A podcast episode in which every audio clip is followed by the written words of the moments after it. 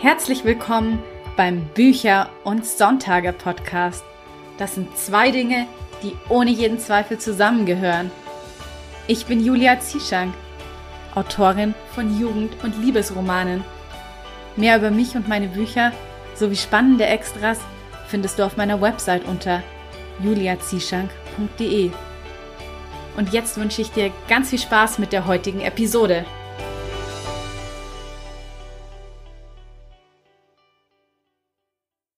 In der heutigen Podcast-Folge dreht sich alles um das Thema Plotten.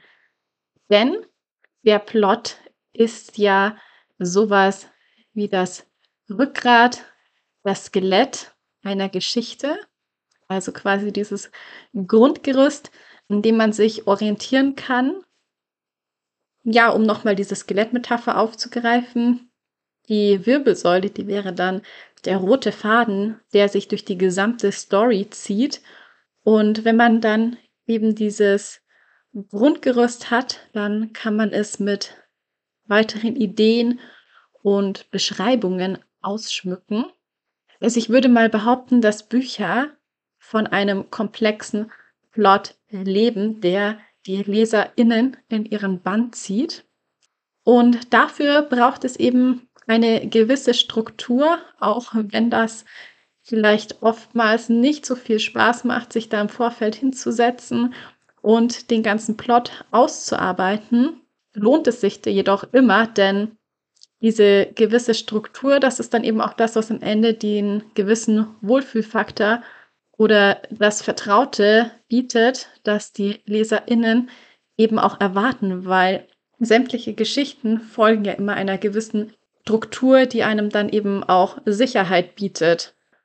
Und natürlich kann man dem Plot auch Twists verleihen. Das sollte man sogar, Plot-Twists und Wendungen einbauen, ganz unbedingt.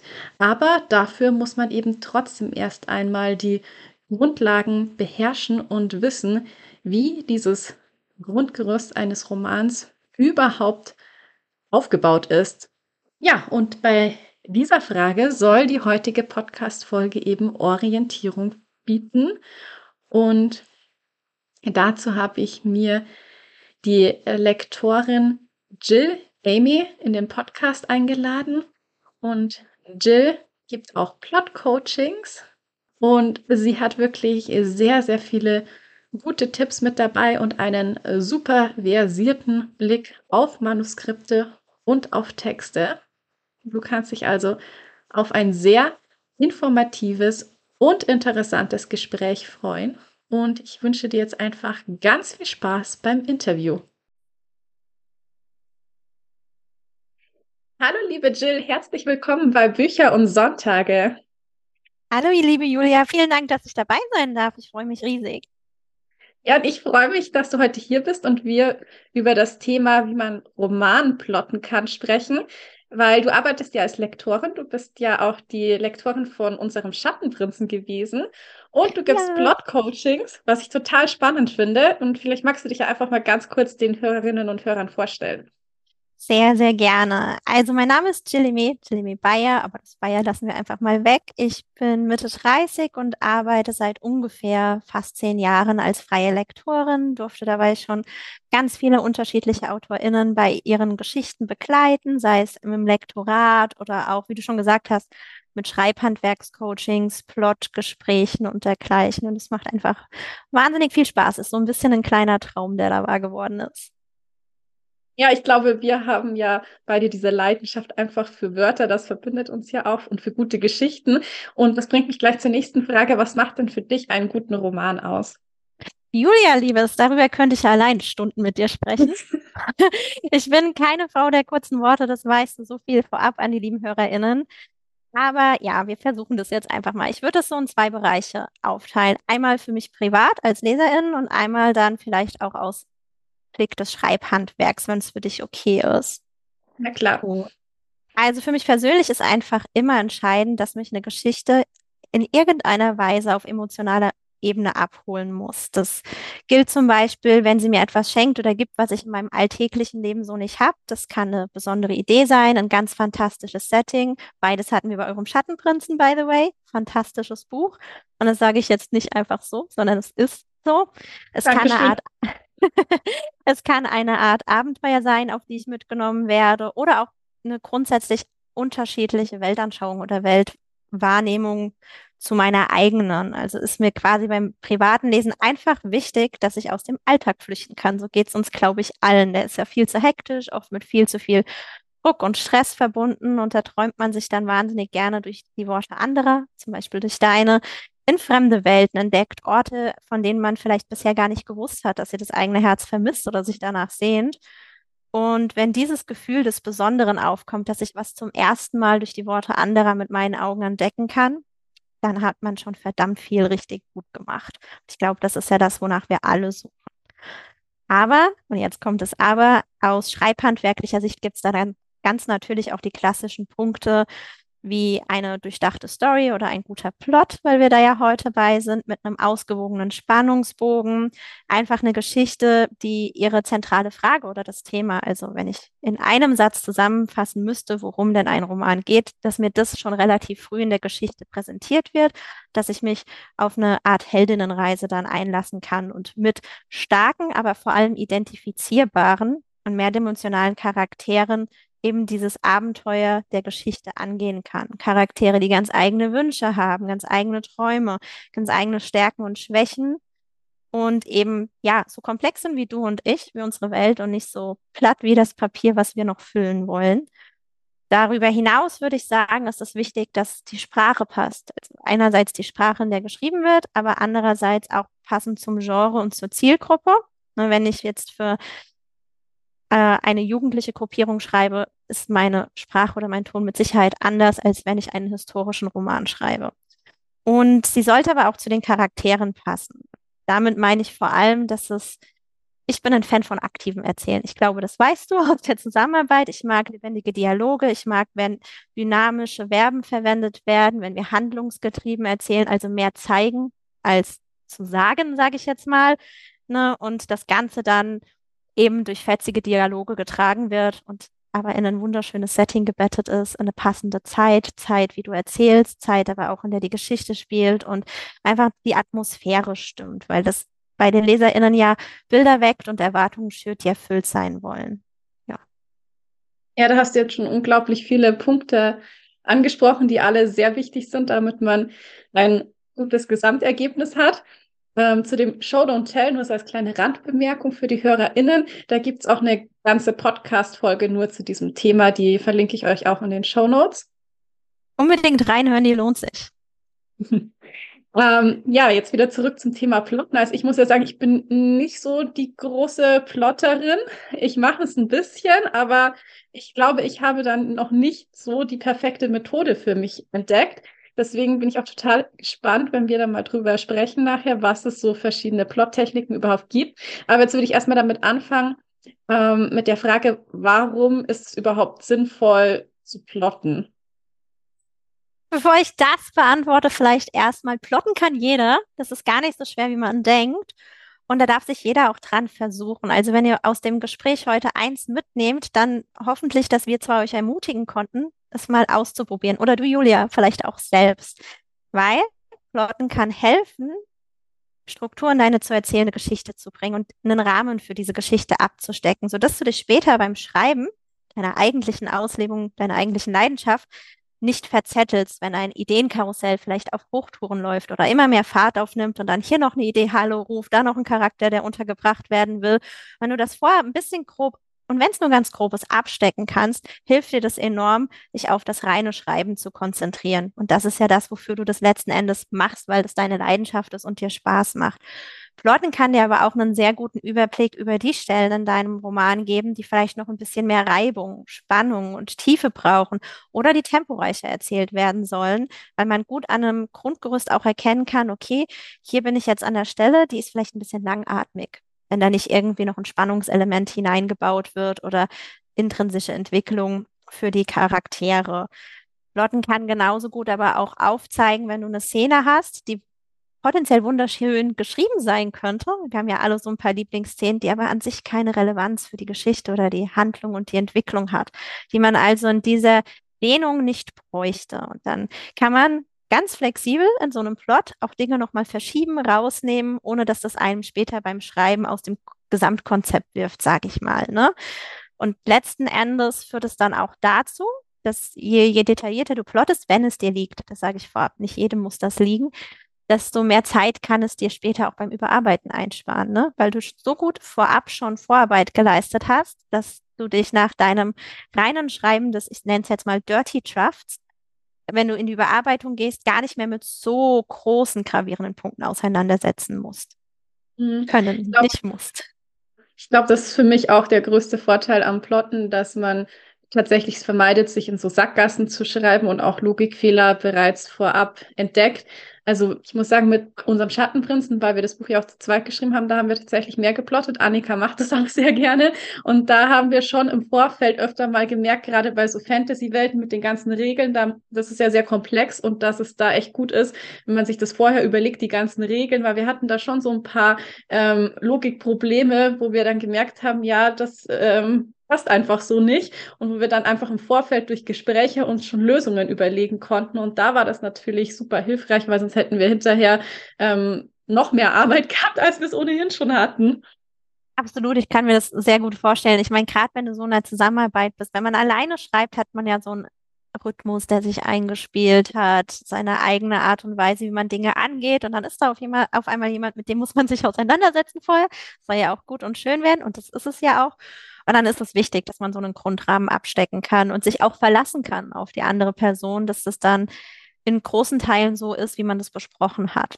Ja, und äh, wie du gesagt hast, ne, ihr hattet viele Regeln und man erkennt durch Plotten auch, wo braucht es noch ein bisschen mehr Konflikt in den einzelnen Szenen.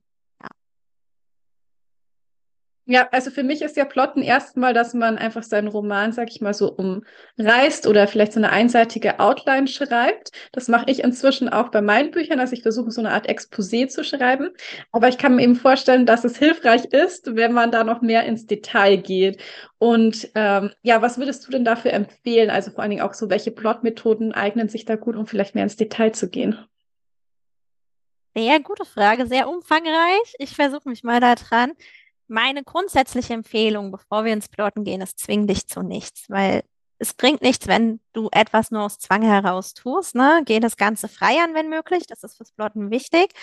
Geh es nicht verkrampft an, weil sobald sich was an dir dagegen wehrt, dann, dann wirst du auch nicht so gut den Rahmen deiner Geschichte abstecken können und es könnte dir so ein bisschen den Spaß an der ganzen Sache nehmen und das würde sich letzten Endes ja auch im Text widerschlagen.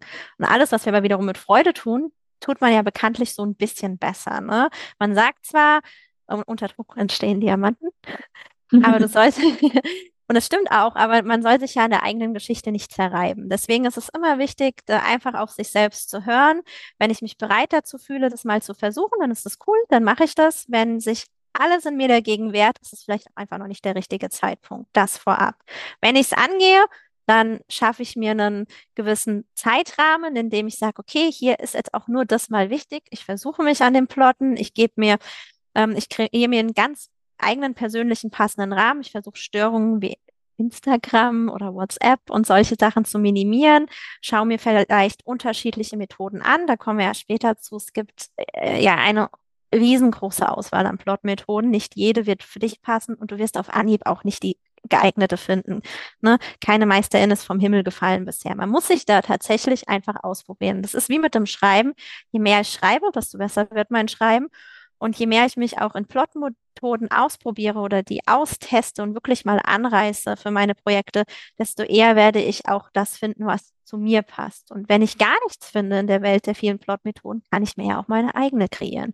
Mein eigenes System, das sich für mich richtig anfühlt, wie ich meine Stories angehe, ne? Und ob das dann eine einseitige Outline ist oder zu jedem Kapitel zwei Sätze und du baust, äh, du fängst im Großen an, suchst dir die großen Punkte, Anfang, Ende und die Wände in der Mitte und gehst dann immer detaillierter runter. Da bist du an sich völlig frei, sofern es für dich zu einem Weg führt, der zu dir und deiner Geschichte passt. Ne? Und es gibt auch Menschen, die sagen von sich, die plotten nicht, ob das jetzt eins zu eins so stimmt, weiß ich nicht, weil sie haben ja trotzdem in ihrem Kopf, die haben dann einen gigantischen Mind Palace, du gehörst wahrscheinlich dazu, ihre Ideen. Ne? Und nur weil was nicht stringent niedergeschrieben ist, heißt es ja nicht, dass es kein Plot ist. Ne?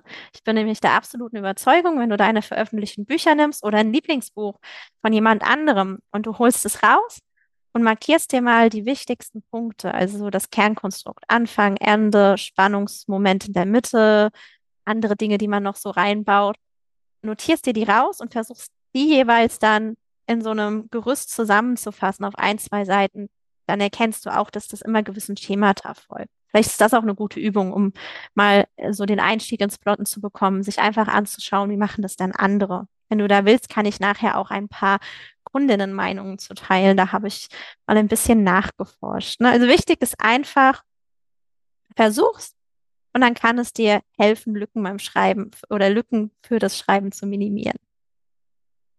Ja. Ja, das sind auf jeden Fall schon sehr, sehr gute Tipps. Ich würde jetzt einfach mal ganz platt mit der Frage anfangen, welche Plottechniken gibt es denn überhaupt?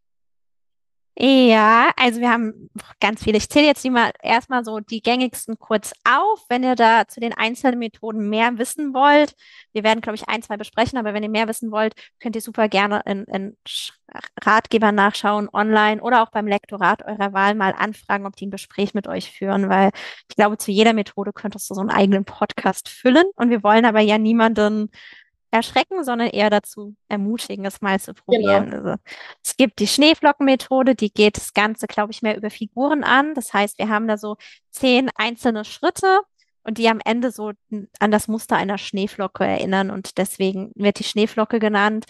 Es gibt die 3927-Methode, die basiert auf dem Dreiakte. Also wir haben drei Akte. Die werden jeweils nochmal in drei Blöcke unterteilt. Drei mal drei ist neun. Die Blöcke wiederum jeweils in drei Abschnitte. Drei mal neun ist 27. Das wird auch die Bestseller-Methode genannt, weil die quasi für so Geschichten sind, die schon einem etablierten Muster folgen. Ne? Kann ein Liebesroman sein, kann aber auch was ganz Komplexes sein. Und diese Methode gibt dir quasi so einen richtig soliden Plan mit an die Hand, dass du wirklich beim Schreiben später nicht mehr über ja, den Inhalt nachdenken musst, wenn das Sinn macht. Es gibt die 22 Schritte nach, ich glaube, John Judy heißt er. Der ist das der Autor von The Anatomy of a Story.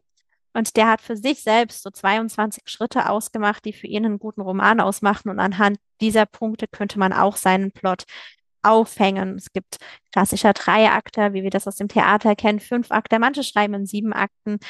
Es gibt aber auch Die Girlande von der Annika Bühnemann. Das ist ja eine Autorin und auch ein Schreib- und Mindset-Coach vom, vom Schreibenleben.de. Kennt ihr vielleicht schon. Es gibt das Beatsheet, das mag ich besonders gerne. Ähm, was gibt's noch? Die sieben Rhythmen. Da geht man einen Geschichtsaufbau eher über die Klangfolge, also den Rhythmus einer Geschichte an, verläuft es eher wie so, äh, das siehst du jetzt nicht, verläuft es eher geradlinig oder habe ich so Wellenbewegungen ne, und stellt das über den Plot. Ich glaube, das wären jetzt so die gängigsten, aber da gibt es noch ganz, ganz viele mehr. Und die haben prinzipiell ja auch immer eins gemein. Unterschiedliche Wege führen nach Rom, aber der Kern in denen ist immer derselbe. Was ist für unsere Heldin bedeutsam? Was lässt sie ihn agieren, zweifeln, auf den Boden stürzen, richtig auf dem tiefsten Punkt sein, sodass ich glaube, es geht nicht mehr weiter und dann kommt eine Erkenntnis. Ich äh, erkenne, was ich wirklich gebraucht habe als der Charakter im Buch und kann am Ende dann die Rettung selbst herbeiführen. Ja. Das sind auf jeden Fall sehr, sehr viele unterschiedliche. Da hast du schon recht um. Aber zum Glück kann man sich auch über alles im Internet informieren, wenn man über etwas gerne mehr erfahren möchte. Absolut. Und es ist vor allem in erster Linie auch eine Typfrage. Ne? Bist du jemand, der braucht Struktur und diese klare Anleitung, dann plottest du mit Sicherheit detaillierter. Magst du aber freier sein und eben nicht in so ein Muster gezwängt werden, dann ist auch okay, nur ganz, ganz grob zu plotten. Das ist wirklich eine reine Geschmackssache, würde ich behaupten. Ja, wenn wir jetzt schon beim Thema Geschmack sind, was ist denn dann so deine Lieblingsmethode? Meine Lieblingsmethode ist tatsächlich, wenn ich als Lektorin mal eine Romanidee skizziere, das Beatsheet. Das basiert auf Save the Cat von Blake Snyder und kommt aus der Drehbuchwelt, orientiert sich also am bewegten Bild oder an Serien, am Film. Und das ist auch das, was es für mich, glaube ich, so passend macht und einfach dem Konzept zu folgen. Alles, was ich mir visuell vorstellen kann, hilft mir immer besonders gut. Und das Beatsheet ist eine Erweiterung der Sieben-Punkte-Struktur. Siehst du, Sieben-Punkte-Struktur wäre eine andere Plotmethode, die basiert auf dem Dreiakter und unterteilt so einen Roman in 15 Beats. Und es gibt eine Überführung dieser, dieser Methode eben auch auf die Literatur. Das ist ein Buch, das heißt Save the Cat Writes a Novel, glaube ich. Und wenn ihr nach dem Beatsheet beispielsweise mal plotten wollt, super, super Buch, da wird jeder Beat wird mit ein, zwei Sätzen erklärt wenn man jemand ist, der nur eine knappe Erklärung braucht, wenn man jemand ist wie ich, der unendlich viel reden kann, dann gibt es da auch nochmal eine ausführliche Erklärung zu und super viele Praxisbeispiele aus Film, aber auch aus der Literatur. Und es ist einfach eine Plotmethode, die sich neben den klassischen Wendepunkten hauptsächlich an der bildgewaltigen Darstellung orientiert. Ne? Also es geht wirklich darum, Szenen zu kreieren, die den LeserInnen auch im Gedächtnis bleiben und uns genau das aufzeigen, was wir in der Geschichte erreichen wollen. Warum heißt es dann eigentlich Save the Cat? Das kann ich dir tatsächlich nicht sagen. Äh, vielleicht weißt du das ja. Also ich, ich, es ist eine Lücke bei mir. Ich werde sie bald schließen. Nein, uh, Save the Cat vielleicht. Also es gibt bestimmt wahnsinnig viele Leute, die das wissen. Weißt du es? Äh, ich habe mich ja nicht so genau damit auseinandergesetzt. Was ich mal gehört habe, ist, glaube ich, dass es damit zu tun hat, ähm, dass der Protagonist oder die Protagonistin gleich am Anfang etwas macht, was die Sympathie der LeserInnen gewinnt, also quasi so eine Katze retten. Äh, oder wenn man, wenn man, so ein verletztes Tier oder irgendwas rettet, sodass man gleich von Anfang an ähm, so ja den in sein Herz schließt. Kann natürlich sein. Es kommt, wie gesagt, aus der Drehbuchwelt. Also ist es mit so ein bisschen einem ja, Augenzwinkern zu beachten. Äh, beim, beim Beatsheet ist es so, wir haben ganz klassisch so eine Eröffnungsszene, die ist meistens gespiegelt zur Schlussszene. Ne? Also Anfang und Ende sind ja oft gegensätzlich zueinander, äh, auch ein Konflikt, den man dann innerhalb de, der Storyline erlebt. Und was schon stimmt, ist, dass man so ein auslösendes Moment hat, ne? Dass einen oder die Protagonistinnen quasi in diese neue Welt stoßen, relativ weit vorne. Also wir haben dieses eine Moment, da passiert was, könnte ja beispielsweise das sein, was du gesagt hast, und dann muss sich äh, der Charakter damit auseinandersetzen, nimmt er dieses Abenteuer jetzt an oder nicht? Geht er in diese metaphorisch gesprochen neue Welt hinein und dann startet die Geschichte quasi richtig und geht dann in einen spannenden Teil oder nicht? Ja. Hm, du hast jetzt vorhin schon die Girlande-Methode von Annika Bühnemann erwähnt. Ähm, vielleicht magst du die noch ein bisschen genauer erklären und wie sie funktioniert, weil das ist zum Beispiel eine, von der ich noch gar nichts gehört habe. Ich versuche mein Bestes, Annika, wenn du zuhörst. Ich hoffe, ich sage alles richtig. Genau. Also Annika Bühnemann schreibt ja selbst auch und in der Gelande hat sie so die gängigsten Plotmethoden oder es ist so eine Mischung aus vielen Plotmethoden, sage ich mal, die man auch so kennt. Und es ist auch eine sehr visuelle Methode stellt sich das einfach wie so eine Luftballongirlande am Geburtstag vor, die man aufhängt und dann in unterschiedlicher Detailtiefe die einzelnen Plot-Elemente daran befestigt. Ne? Das heißt, wir starten mit der Idee, hängen so eine Schnur auf, überlegen uns die drei wichtigsten Schwerpunkte, wie fängt das Buch an, wie soll es enden, was könnte denn so ein großer Knall in der Mitte sein und zurren diese drei größeren Ballons quasi fest. Und in einem zweiten Schritt würden wir dann einfach ein paar weitere kleinere Ballons uns überlegen. Das sind, können Spannungsmomente sein, die jeweils in unterschiedliche Richtungen zerren und auf alle drei Punkte, die genannten, in irgendeiner Form Einfluss haben können. Überlegen uns den Ruf zum Abenteuer, beziehungsweise auch das auslösende Moment, wie wir es jetzt eben schon hatten, was relativ weit vorne passiert und davon ausgehend können wir dann ja eben ausmachen, okay, an welchen Punkten, wo brauche ich Balance, die noch ein bisschen mehr Spannung in das ganze Konzept bringen. Überlegen uns eben, was könnte Spannung sein, eine drohende Gefahr, ein Handlungswechsel werde ich gezwungen, ein Richtungswechsel. Es kann aber auch einfach mal ein Perspektivwechsel sein, der so eine Wende oder einen frischen Wind reinbringt, weil irgendwas Neues mit reingebracht wird. Und es ist so eine Methode, die das Ganze sehr, sehr bildlich darstellt. Heißt, Du kannst auch daran dein Tempo so ein bisschen ausmachen im Roman. Annika, wenn sie spannungsvolle Romane schreibt, schreibt sie mit relativ hohem Tempo. Da würden dann so Spannungsmomente in, ich sag mal, 40, 50 Seitenabständen kommen. Und dann kannst du die da quasi auch visuell an deiner Gelande aufhängen und siehst direkt, okay, hier würde jetzt der Moment kommen. Schreibe ich mit langsamem Tempo, würde sich das Ganze so ein bisschen ausdehnen. Und wenn ich diese Punkte gemacht habe, dann kann ich noch ganz, ganz viele kleine, sage ich mal, Szenenballons nehmen und füllen und aufsetzen und habe bei der Methode eben die Möglichkeit, dass ich relativ flexibel bleibe, wenn ich mal was umjustieren muss und es immer wirklich vor Augen habe. Und es macht sie, glaube ich, so charmant, weil man immer sieht, wo kann ich gegensteuern, wo passt's, wo passt's nicht. Und ich habe was in der Hand, was ich auch aktiv irgendwie ja angehen kann. Die Methode hat an sich den Vorteil, wenn man sie einmal verinnerlicht hat, Annika, glaube ich, braucht momentan, wenn sie einen Plot festzurrt, einen halben Tag bis Tag. Das ist dann mal ein halber Tag bis Tag intensiver Aufwand, aber danach bist du auch frei, um, um einfach zu schreiben und dein Manuskript niederzuschreiben. Ja, wenn ihr da irgendwie mehr Infos zu braucht, könnt ihr gerne mal bei Annika vorbeischauen. Die hat ja auf ihrer Seite vom schreibendeleben.de unendlich viele verschiedene Angebote in Sachen Schreibhandwerk. Die hat auch ein Studium vom Schreibenleben, wo man eben begleitet wird von der Romanidee bis zum lektoratsreifen Manuskript aus vier verschiedenen Bereichen, also Schreibhandwerk, ähm, generell die Vermarktung und Marketing, aber auch Mindset-Fragen werden da behandelt. Da darf ich zum Beispiel auch dabei sein. Ah, sehr schön. Ich packe auf jeden Fall ähm, den Link zu Ihrer Homepage auch in die Show Notes. Da freuen wir uns. Und ja, was ich total interessant noch finden würde, wäre die Frage, ob man eigentlich für einen Fantasy-Roman eine andere Plotmethode verwenden sollte als zum Beispiel für einen Liebesroman, weil die sind ja doch ein bisschen unterschiedlich aufgebaut. So ein Fantasy-Roman hat vielleicht auch mehr Plot-Twists. Ähm, wie siehst du das? Ich finde, das ist wieder eine Typfrage. Also, ne, erstmal bist du der Plotter oder bist du da nicht? Wenn du deine Plotmethode mal gefunden hast, dann wirst du vermutlich bei der bleiben. Und ob das jetzt Romantasy ist, Fantasy oder Liebesroman oder was auch immer, ich denke nicht, dass sich das so super fest vorschreiben lässt und ich auch nicht, dass es das sollte.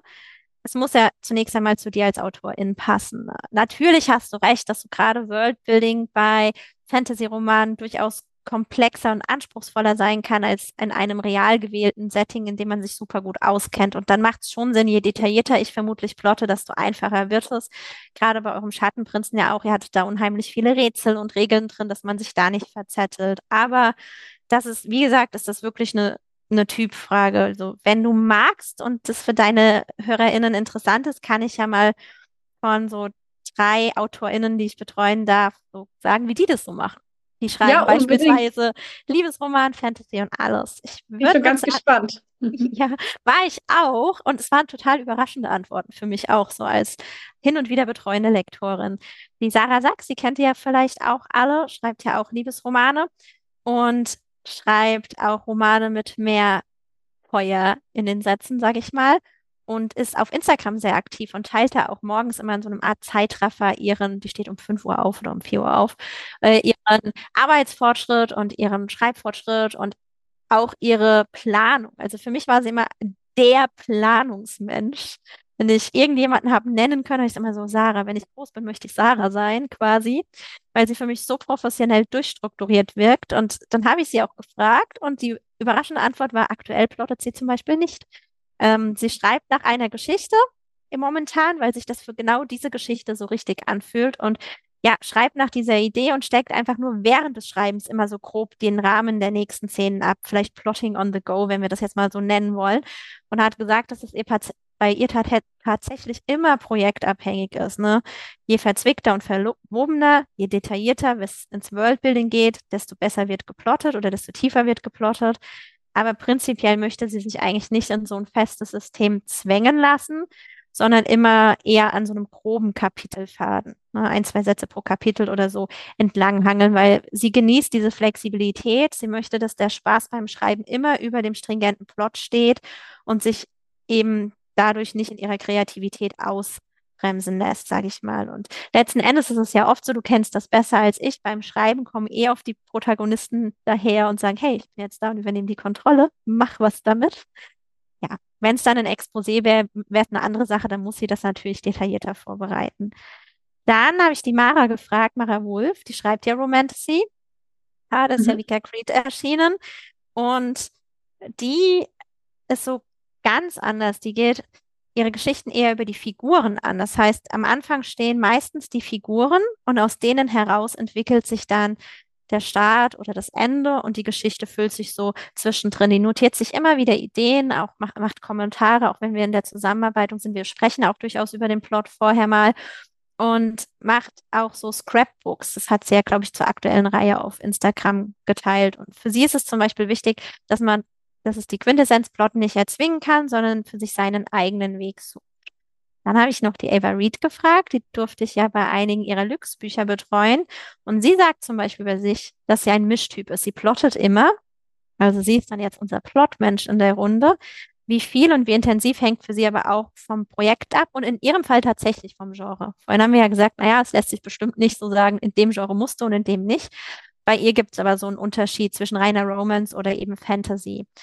Bei, sage ich mal, reiner Romance schreibt sie vermutlich auch mal drauf los. Bei Fantasy geht sie tiefer in die Geschichte rein. Bei ihr ist es aber immer wichtig, dass es chronologisch ist. Sie ist kein Mensch, der mal sagen kann, jetzt schreibe ich das Kapitel, jetzt schreibe ich das Ende, dann den Anfang. Sie muss das nach einer gewissen Reihenfolge machen. Das heißt, sie fängt vorne an und schreibt es durch oder plottet es durch. Es kann zwischendrin zu Lücken kommen, die füllt sie dann aber erst am Ende, wenn sie ganz fertig ist und hangelt sich so in ihrem Bereich an den wichtigen Elementen fest, wenn wir jetzt von Romans ausgehen, was muss passieren? Es muss ein Meet Cute geben. Das ist, wenn die Love Interests das erste Mal aufeinandertreffen. Der, die erste ja, Annäherung, sage ich mal, dann ein Kuss, dann eine Hürde, wo sich das Ganze hinentwickelt. Und sie macht es dann ähnlich wie Sarah, dass sie sukzessive weiter plant. Je mehr sie in die Geschichte reingeht, desto schneller kann sie das festzurren. Aber sie geht auch intuitiv und deswegen Mischtyp, intuitiv an die Sache heran. Sie hört und fühlt in die Geschichte und manchmal spürt sie eher das, was noch nicht passt von der Spannung, als dass sie es benennen kann. Ja. Das ist auf jeden Fall super interessant und auch sehr unterschiedliche Herangehensweisen. Ich war gedanklich noch ein bisschen bei dem, was Mara Wolf gesagt hat, dass sie den Plot aus den Charakteren heraus entwickelt. Und ich habe gerade so überlegt, ob äh, meine Plots, also meine Geschichten eher plot-driven oder character-driven sind. Und ich glaube, ich habe fast auch eher das mit den Charakteren. Also bei mir ähm, sind auch authentische Charaktere immer sehr, sehr wichtig. Und ich glaube, mein, meine Plots entwickeln sich auch eher durch die Charaktere. Du siehst, so viele unterschiedliche Wege gibt es und trotzdem am Ende, wenn dein Buch fertig ist, wirst du einen Plot da drin haben, der dir vielleicht wenn du sagst, du plottest nicht am Anfang nicht so bewusst war, aber er wird sich in eine der Strukturen packen lassen können. Und ja, ich liebe das bei dir, dass du auch über die Charaktere schreibst, weil ich glaube, du bist auch einer der Menschen, ich weiß jetzt nicht, ob bewusst oder unbewusst gewählt, wenn du deinen Protagonistinnen Namen gibst. Ich bin so jemand, ich stehe auf die Namen von Charakteren und ich finde es immer charmant, gerade in Fantasy-Geschichten, wenn die Bedeutung, die einem Namen zugesprochen wird, sich irgendwie auch in der Handlung äußert. Und ich meine, das ist mir im Schattenprinzen auch aufgefallen. Ich weiß jetzt nicht mehr, ob das von euch bewusst reingestreut das war. war tatsächlich nicht bewusst. Da hast du uns dann draufgebracht und das haben wir dann sogar später noch im Roman ein bisschen eingebaut mit äh, ah, cool. Elena, dass es die Lichtbringerin ist und so. Ja. Aber genau, das war keine Absicht, aber ich glaube ja sehr fest daran, dass es wie bei ähm, Menschen ist, dass einfach nicht jeder Name zu jedem passt. Und so genau. ist es bei mir genau. bei meinen Charakteren. Also meistens kommen die auch ähm, zu mir und haben schon einen Namen. Und das ist dann einfach diese Person. Und von daher glaube ich, dass das schon äh, irgendwie dann so intuitiv ist, dass die Namen einfach passen. Dann könnte ja auch die Schneeflockenmethode was für dich sein. Ich glaube, die geht auch viel über die Figuren an den Plot. Also wenn du es mal probieren willst. Wobei mhm. ich glaube, für dich wäre auch Beat Sheet ganz cool. Ja, also mit dem äh, Beatsheet hast du mich sowieso schon neugierig gemacht. Das habe ich mich auch schon von ganz vielen anderen Autorinnen gehört, dass sie die Methode mögen. Aber ich werde mir jetzt, glaube ich, nach dem Gespräch tatsächlich mal die Schneeflockenmethode genauer ansehen und mir mal ein paar Blogartikel durchlesen. Gerne. Dann kannst du mir ja Bescheid sagen, ob es was war oder nicht. genau, mache ich. Und dann kann ich es vielleicht für den nächsten Roman gleich anwenden. Sehr schön. Hm, ja, hast du denn eigentlich noch einen Tipp, wenn ja jemand so wie ich jetzt eben von sich behauptet, er wäre jetzt eher ein Discovery Writer und hat mit Plotten nicht so viel am Hut, ähm, wie man äh, ja sich trotzdem die Plottechniken zunutze machen kann, um vielleicht auch, ich weiß nicht, so Höhepunkte, Wendepunkte besser in die Story zu integrieren? Absolut. Ist eigentlich immer dasselbe. Schau dir an, wie es andere gemacht haben. Du wirst ja ein Lieblingsbuch haben, eine Lieblingsserie. Es hilft manchmal, sich das wirklich in einem bewegten Bild anzugucken. Guck dir an, wie haben die das gemacht, notier dir das und ähm, generell notier dir immer, wenn dir was einfällt. Einfach immer irgendwas dabei haben zum Notieren. Machst du vielleicht auf eine Art Vision Board sichtbar. Wenn ich persönlich schreibe, schreibe ich ja meistens eher Lyrik oder Gedichte. Die plottet man jetzt weniger. Da mache ich zum Beispiel eine ganz klassische Mindmap. Ich suche mir ein Thema aus und überlege, was könnte da interessant sein und wo könnte ich das dann im Versmaß dran festmachen beispielsweise. Und so ähnlich könntest du das auch in der Story machen. Aber meistens glaube ich, dass sich so spannungsvolle Momente auch oft von selbst ergeben. Ne? Wenn du deine Szenen schreibst und dir auch noch nicht so ganz klar darüber bist, wie du deine Kapitel unterteilst. Ne? Meistens hörst du da auf, wo es dann irgendwie zu einem spannungsvollen Moment kommt und kannst dann überlegen, wie könnte ich den jetzt noch steigern. Aber für mich ist immer am hilfreichsten, ich schaue mir meine Lieblingsserie an und gucke, hey, wie haben die das denn gemacht? Und wie könnte ich das in meiner Idee nutzen, wenn ich gar nicht weiterkomme? Dann höre ich auch auf, dann mache ich was ganz anderes, dann gehe ich raus, äh, gehe joggen, gehe mit dem Hund spazieren, mache eine Pause und dann kommt es meist von alleine irgendwann zu einem. Aber das kann man auch alles erlernen. Ich finde, Serien analysieren sowieso auch eine tolle Methode, nicht nur für den Plot, sondern auch für Beschreibungen, weil in Serien ist ja die ganzen Emotionen, die werden ja schauspielerisch dargestellt. Also das ist ja quasi alles Show. Und dann kann genau. man sich so abschauen, so ein bisschen, wie sieht jemand aus, wenn er wütend ist. Zum Beispiel ballt er dann die Hand zur Faust und solche Dinge. Absolut. Also da, da ist Serienschauen unheimlich wertvoll für. Ähm, aber auch, es gibt, glaube ich, so eine Buchreihe, die heißt The Emotion Thesaurus oder so gibt es. Mhm. Und dann kann man gucken, das ist jetzt ein englisches Buch, dass man nicht immer die gleichen, sage ich mal, Bildelemente nutzt, wie man gewisse Emotionen darstellt, sondern wirklich guckt, dass ein bisschen Abwechslung drin ist. Und wie du schon gesagt hast, Show Don't Tell ist so ein entscheidendes Element, genauso wie fetzige Dialoge. Je mehr ich über Handlung zeigen kann, desto mehr arbeitet es auch in den LeserInnen und sie können selbst mit, mitentdecken, miträtseln, miterleben, als wenn ich ihnen alles ausgeschrieben, beschrieben vorsetze. Du hast ja jetzt eben schon das Stichwort fetzige Dialoge genannt und da würde ich jetzt total gerne noch auf ein bisschen mehr drauf eingehen, weil für mich sind halt gut geschriebene Dialoge auch super wichtig. Das macht halt für mich auch einen Roman erst lebendig und authentisch. Und du als Lektorin hast da ja sicherlich auch noch mal einen ganz anderen Blick auf eben Technik und Stil. Was sind denn so deine Tipps für lebendige, fetzige Dialoge? Also du hast absolut recht damit, wenn du sagst, lebendige und fetzige Dialoge sind unglaublich wichtig für eine Geschichte. Das sind sie, weil sie eine Geschichte tragen können. Ne? Die zu schreiben fällt aber oft nicht so leicht, vor allem wenn man vielleicht außerhalb seiner Comfortzone schreibt, sage ich mal.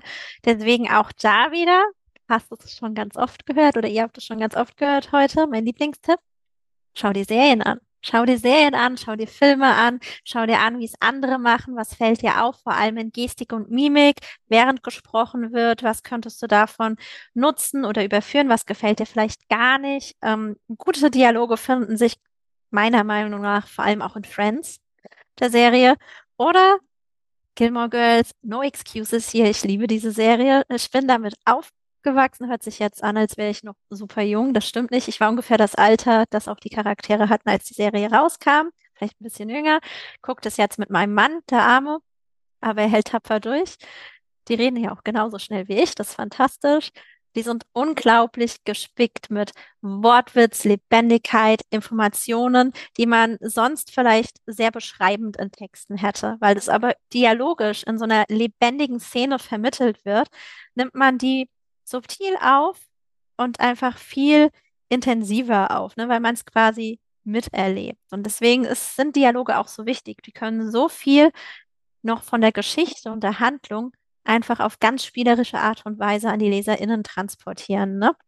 Das heißt, äh, die können dir auch Informationen zu deinen Charakteren, Eigenarten, Vorlieben, ein Personal Touch mitgeben, äh, Hintergründe zur Vergangenheit deiner ProtagonistInnen, die du vielleicht sonst in zu stockende Rückblenden packen würdest, weil du als Schöpfer in deiner Geschichte das Gefühl hast, ich muss unbedingt diese Informationen noch mit reinbringen. Aber musst du das? Muss man das in, in sehr beschreibenden Teilen oder kann man das nicht sukzessive in die Handlung, in Dialogen einfließen lassen? Das ist dann meistens irgendwie aktiver und schöner.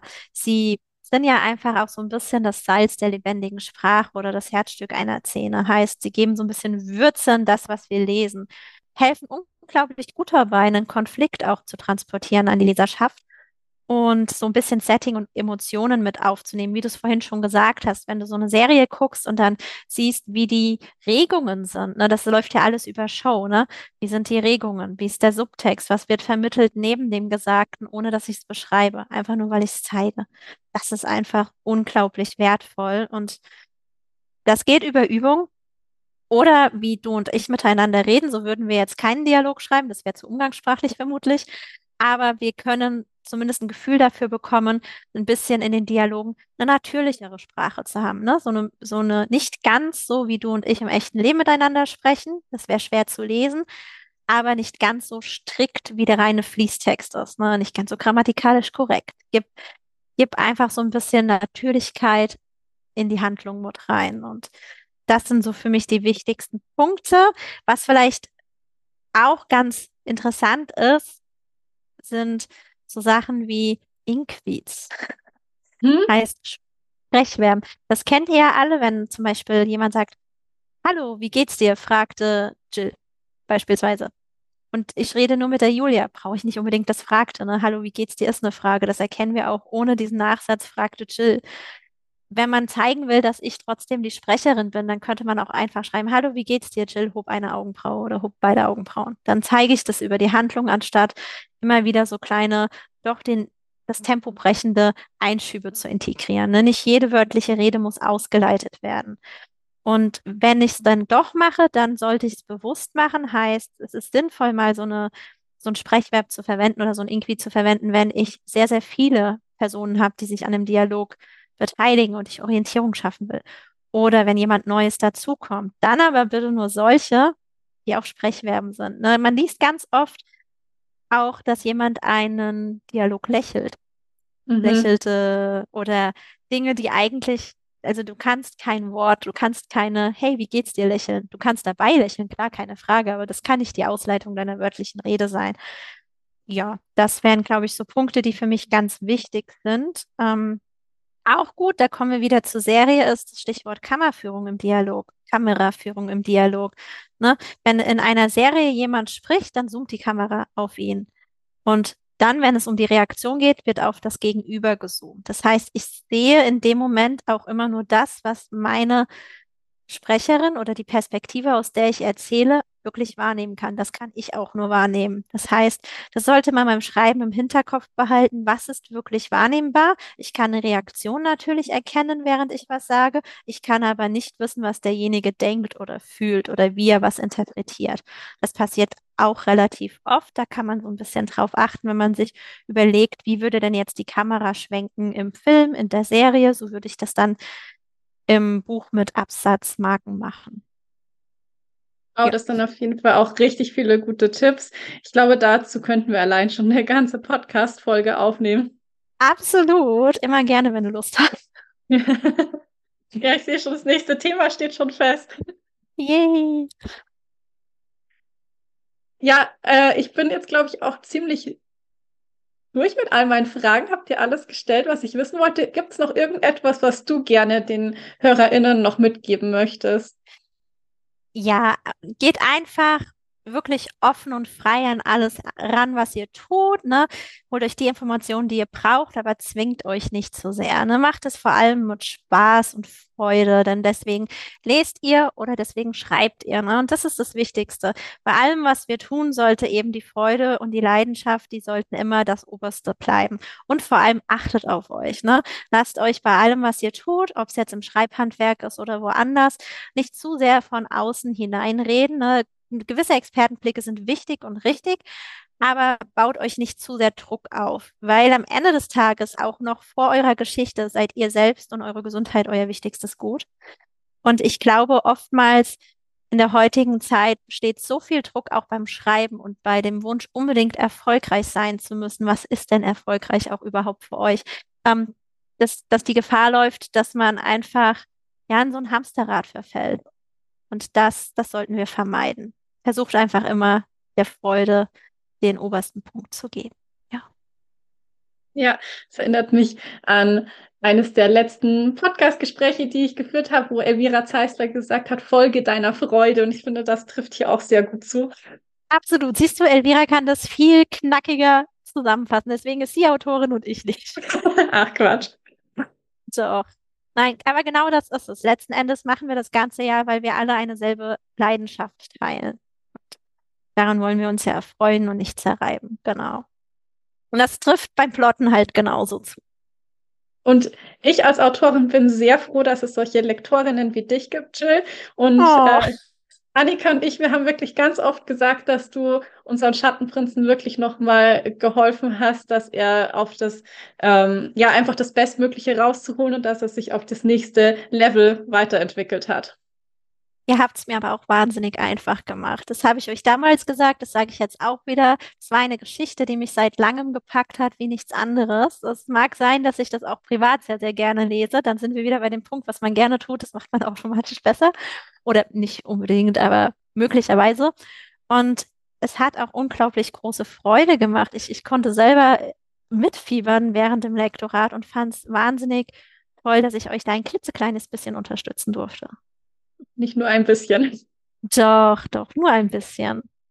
Das, ihr habt ja alles Wichtige habt ihr geliefert. Ich habe euch nur geholfen, manchmal über den Tellerrand der Szene hinaus zu blicken. Ja, das stimmt. Und das braucht man auch manchmal, diesen äh, neutralen Blick von außen, weil man selber wird halt doch irgendwann ähm, ein bisschen betriebsblind für seine eigene Geschichte. Absolut. Und man muss auch gar nicht alles können. Es gibt keinen Grund, dass man alles können muss. Jeder ist individuell. Du bist du, ich bin nicht Maras Mara. Wir können uns und sollen und dürfen uns auch die Hilfe holen, wenn wir irgendwo nicht weiter wissen. Sind es jetzt Expertenfragen? Keine Ahnung, würdest du einen Krankenhausroman schreiben, würdest du vermutlich ein Interview mit einem Arzt führen, um einen Einblick zu bekommen. Du musst nicht alle Bereiche des Lebens beherrschen, um eine wunderschöne Geschichte erzählen zu können. Das finde ich ist jetzt ein sehr, sehr schönes Schlusswort. Und dann hätte ich jetzt für dich nur noch die Abschlussfrage, und zwar, wie sieht denn für dich ein perfekter Sonntag aus? Ein perfekter Sonntag. Ich schlafe aus. Das klappt meistens nicht ganz so gut, weil wir drei Haustiere haben, einen Hund und zwei Katzen. Und der Hund auch sehr gerne sehr früh laufen geht. Aber wenn er perfekt ist, dann geht mein Mann morgens die Runde mit dem Hund und lässt mich ausschlafen, bringt mir Kaffee ans Bett. Das macht er tatsächlich. Und dann stehen wir auf, frühstücken, gehen vielleicht doch noch mal irgendwo mit dem Hund. Wir haben so in den Weinbergen so eine riesengroße Schaukel. Ich sage dann immer Mhm. Schaukel, Schaukelkaffee, Schaukelfrühstück, gehen dahin.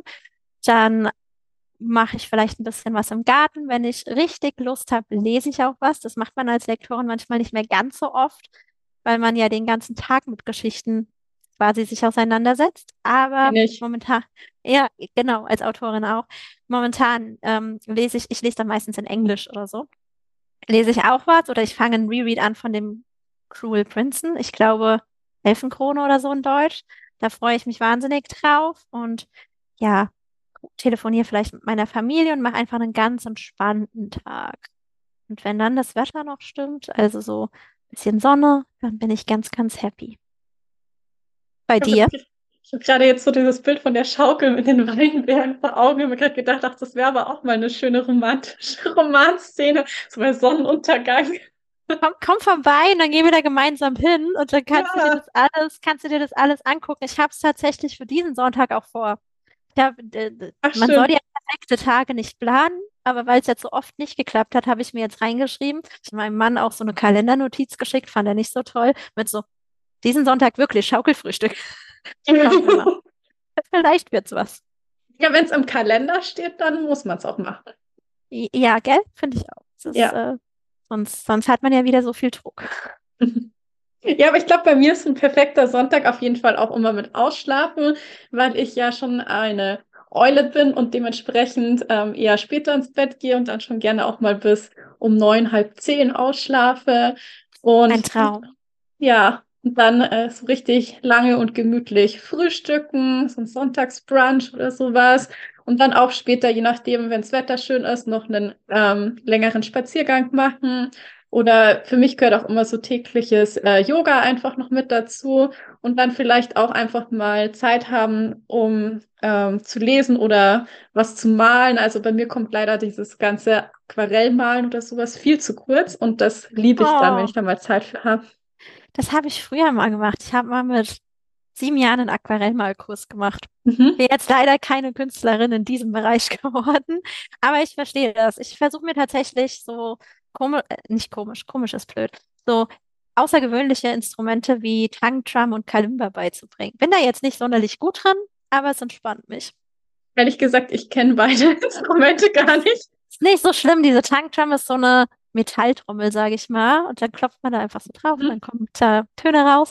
Ich kann momentan Twinkle Twinkle Little Star spielen, was das Schlaflied unseres Hundes ist, als er ein Babyhund war. Oh. Beruhigt den heute noch, ja. Dann, sobald er das hört, legt er sich hin und schläft ein. Weiß jetzt nicht, was das über meine Fähigkeiten aussagt. Wahrscheinlich sind sie so schlecht, dass er lieber nicht zuhört. Aber ja. Ja, cool. Ähm, wo können dich denn interessierte HörerInnen im Internet und auf Social Media finden? Auf Instagram unter entweder Chilime, das findet man noch, oder Wortgezaubert. Da teile ich mehr Einblicke aus meinem Privatleben, sage ich mal so, ne? Hin und wieder auch ein Gedicht oder auch eine Lektorats- oder Buchempfehlung. Mehr aber tatsächlich über meine Haustiere. Und auf Facebook auch unter Chilime. Ansonsten unter Chilime auf meiner Homepage oder vielleicht in dem einen oder anderen Buch, was ihr schon lesen durftet. Die Links packe ich auf jeden Fall auch alle in die Shownotes. Und ich kann nur sagen, es lohnt sich, bei dir auf Instagram vorbeizuschauen. Deine Gedichte sind alle wirklich sehr, sehr schön und gefühlvoll. Dankeschön. Kann ich nur genauso zurückgeben. Du schreibst ja auch welche. Die berühren Das mich stimmt. immer, also die berühren mich richtig, richtig tief. Vielleicht vorab, ich schreibe meistens dann in Englisch. Also, Ja, das hatten wir nämlich so ein bisschen gemein. Wir haben ja Genau. beide in Englisch geschrieben, ja. Ja, das ist einfach ein schöner Ausgleich, ja. Ja, das stimmt. Ja, liebe Jill, vielen, vielen Dank, dass du dir so unglaublich viel Zeit heute genommen hast. Und es war ein richtig tolles Gespräch, bei dem ich sehr, sehr viel gelernt habe. Ich danke dir, dass ich kommen durfte und hoffe, deine HörerInnen konnten so ein bisschen was davon mitnehmen. Und ich habe auch wahnsinnig viel von dir gelernt. Ich war so nervös vor diesem Gespräch und jetzt hat sich's angefühlt wie mit einer guten Freundin. Das ist das größte Kompliment, was du hättest machen können. Dankeschön. Und damit sind wir auch schon wieder am Ende der heutigen Episode angelangt. Und falls du nicht genug von Podcasts bekommen kannst, dann habe ich noch tolle Neuigkeiten für dich, denn ich bin ab jetzt ein Teil des Bukapi-Teams und produziere den Podcast für den Bukapi Verlag. Der Bukapi Verlag ist ein wundervoller kleiner Verlag mit sehr schönen Büchern und Titeln im Bereich Romantasy, Romance und Fantasy. Und ich freue mich riesig, dass ich dort jetzt Teil des Teams bin und abwechselnd mit Verlegerin Jay Lahinch alle zwei Wochen eine neue Episode rausbringen darf.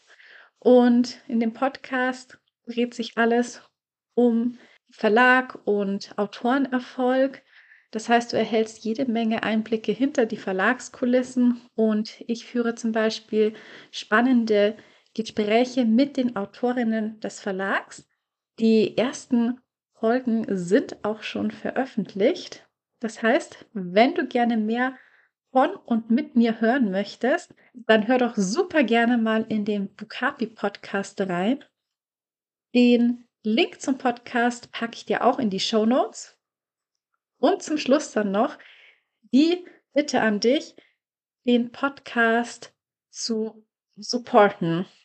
Du kannst auf Patreon schon ab 5 Euro im Monat Mitglied werden und mich und Bücher und Sonntage unterstützen. Und keine Sorge, die Patreon-Mitgliedschaft, die ist jederzeit kündbar.